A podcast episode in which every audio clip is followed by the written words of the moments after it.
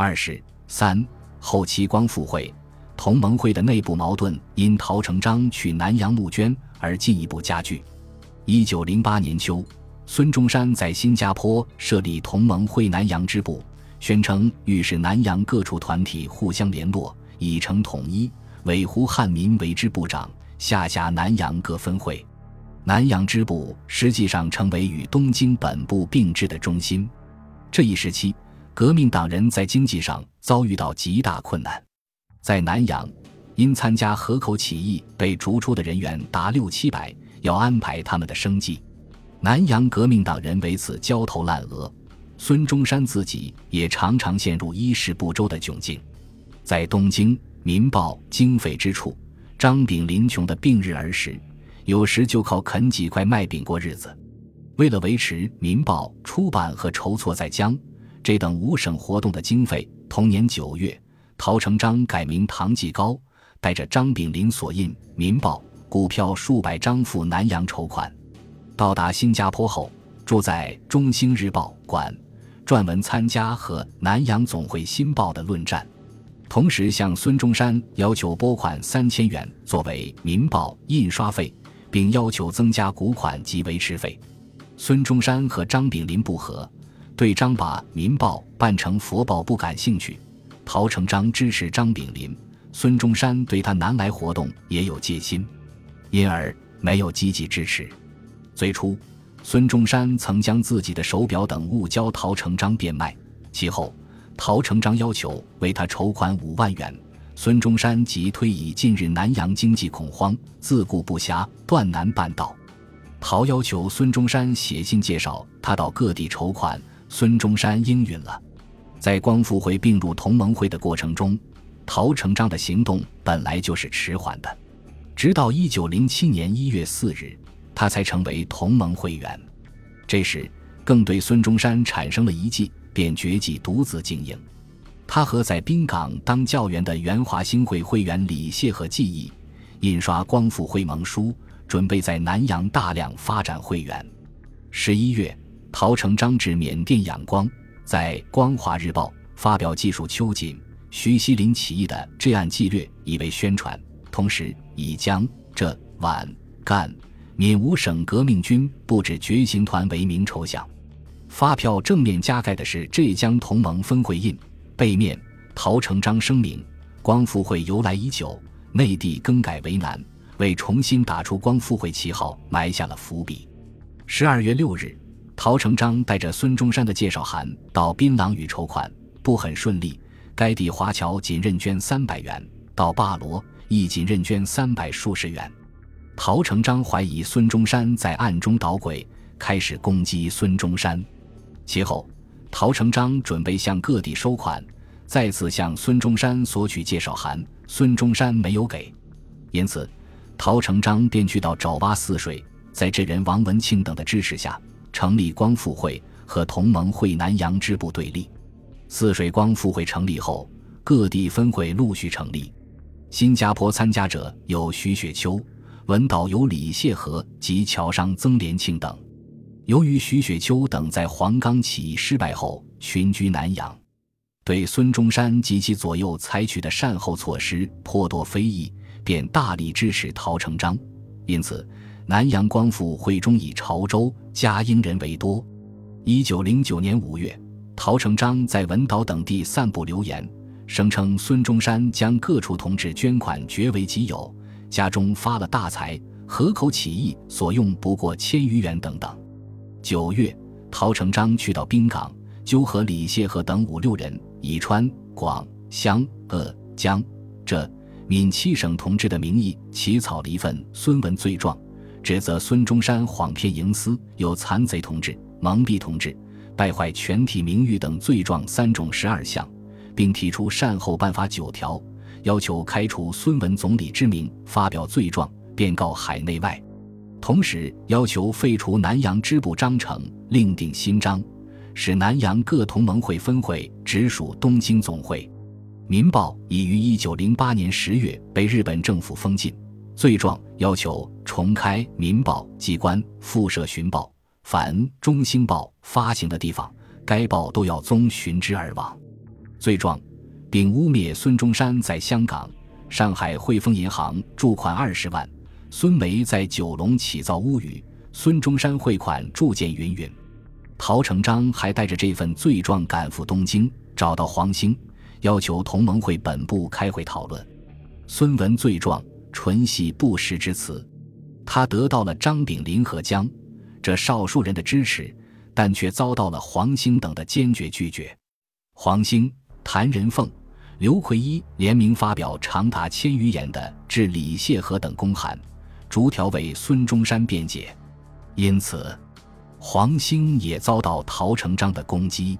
随后，在爪哇的陈维涛将孙文罪状印刷百余份，邮寄中外各报，将对孙中山的攻击公之于世。当时，黄兴、汪精卫正在东京筹备续出《民报》，陶成章认为他只能为孙中山虚张声势，非先革除孙中山的总理职务不能办报。这一要求也遭到了黄兴的拒绝。陶成章便运动张炳麟刊印传单，为《民报》检举状，分送南洋、美洲各地，攻击孙中山怀挟巨资而用之公务者十不及一。传单说：“昔之《民报》为革命党所集成，今之《民报》为孙文、汪精卫所私有，其欲深明大义，振其玩龙，十一眼从前之诈伪，便庶子之私徒。诸君若为孙氏一家计，助以于资。”增其富厚可也。若为中国记者，何苦之劳苦之于财，以迎饕餮穷奇之欲？十一月六日，保皇派的南洋总会新报发表了这份传单。十一日、二十七日、二十九日，又分三天连载了孙文罪状，借机攻击说：自革命邪说流毒南洋以来，一般之劳动社会，几于尽为所获，成足为风俗人心之大害。兹特将此传单露出，欲使华侨之革党之内容如是如是，则以入迷途者以及早回头，将入而未入者更以视之若美。大之为国家培无限之正气，小之为华侨惜有限之资财。与陶成章、张炳麟相呼应，在法国的张继则要求孙中山退隐深山，或布告天下辞退同盟会总理。当陶成章、张炳麟大肆攻击之际，孙中山正在伦敦。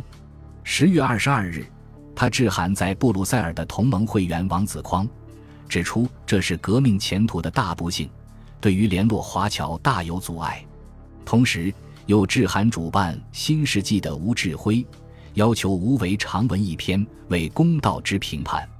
陶、张对孙中山的无理攻击，激起了革命党人的义愤。东京方面，黄兴等决定不和张炳麟计较，只在即将续刊的《民报》上登一启事，宣布张为神经症之人。他要孙中山海量函之，表示陶等虽汉，帝当以身力拒。为了给孙中山赴美活动扫除障碍，黄兴又发函美洲，指出有人从东京发函攻击孙中山，用心险毒，殊为可愤。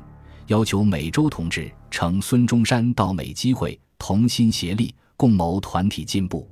安南方面，中国革命党人发表河内公函，详述发动云南、广西起义的情况，针对陶成章的诽谤，一一予以驳斥。南洋方面，革命党人焚毁了陶张散发的印刷品，并派人调查，发现孙中山在九龙的家厨几间旧房外，别无所有。孙梅自己盖了草房子，在那里种地，于是将调查实情公布，真相大白。由于双方日益对立，加上刘师培通敌叛变所造成的复杂情况，东京的革命党人未经冷静分析，即公布了张炳麟致刘师培、何震六函，指责张炳麟为端方的侦探。十一月下旬，《中国日报》发表张炳麟与刘光汉之关系历史。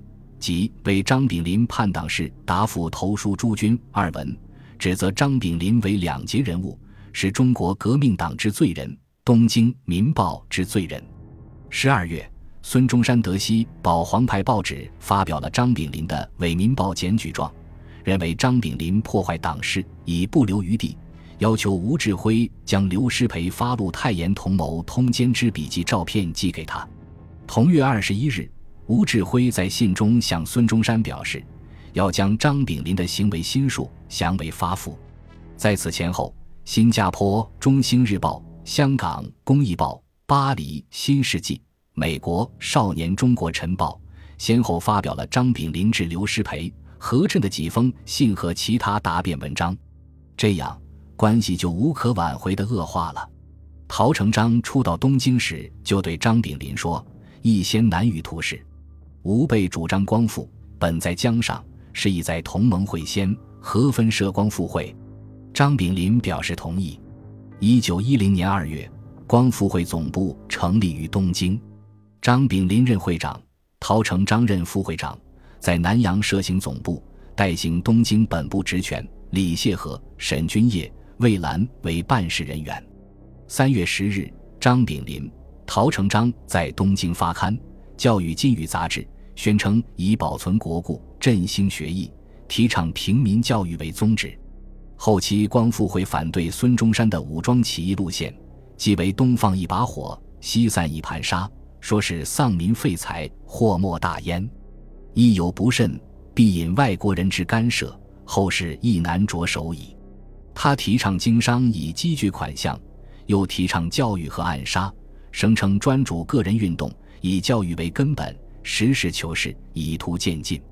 陶成章甚至想入非非，计划在北京开设妓院，以美人诱惑满清贵族，席间下毒，一网打尽。这一时期，他虽然还怀着排满的总目的，但在进行方针上，却已经和改良派相差无几了。一九一一年初。陶成章因感到在东京实在难以过日，写信给李谢和，表示愿到南洋找一个寺院寄居，多著几部历史、地理教科书。四月，陶成章重到爪哇泗水，与陶成章等重建光复会的同时，孙中山也在着手改组同盟会。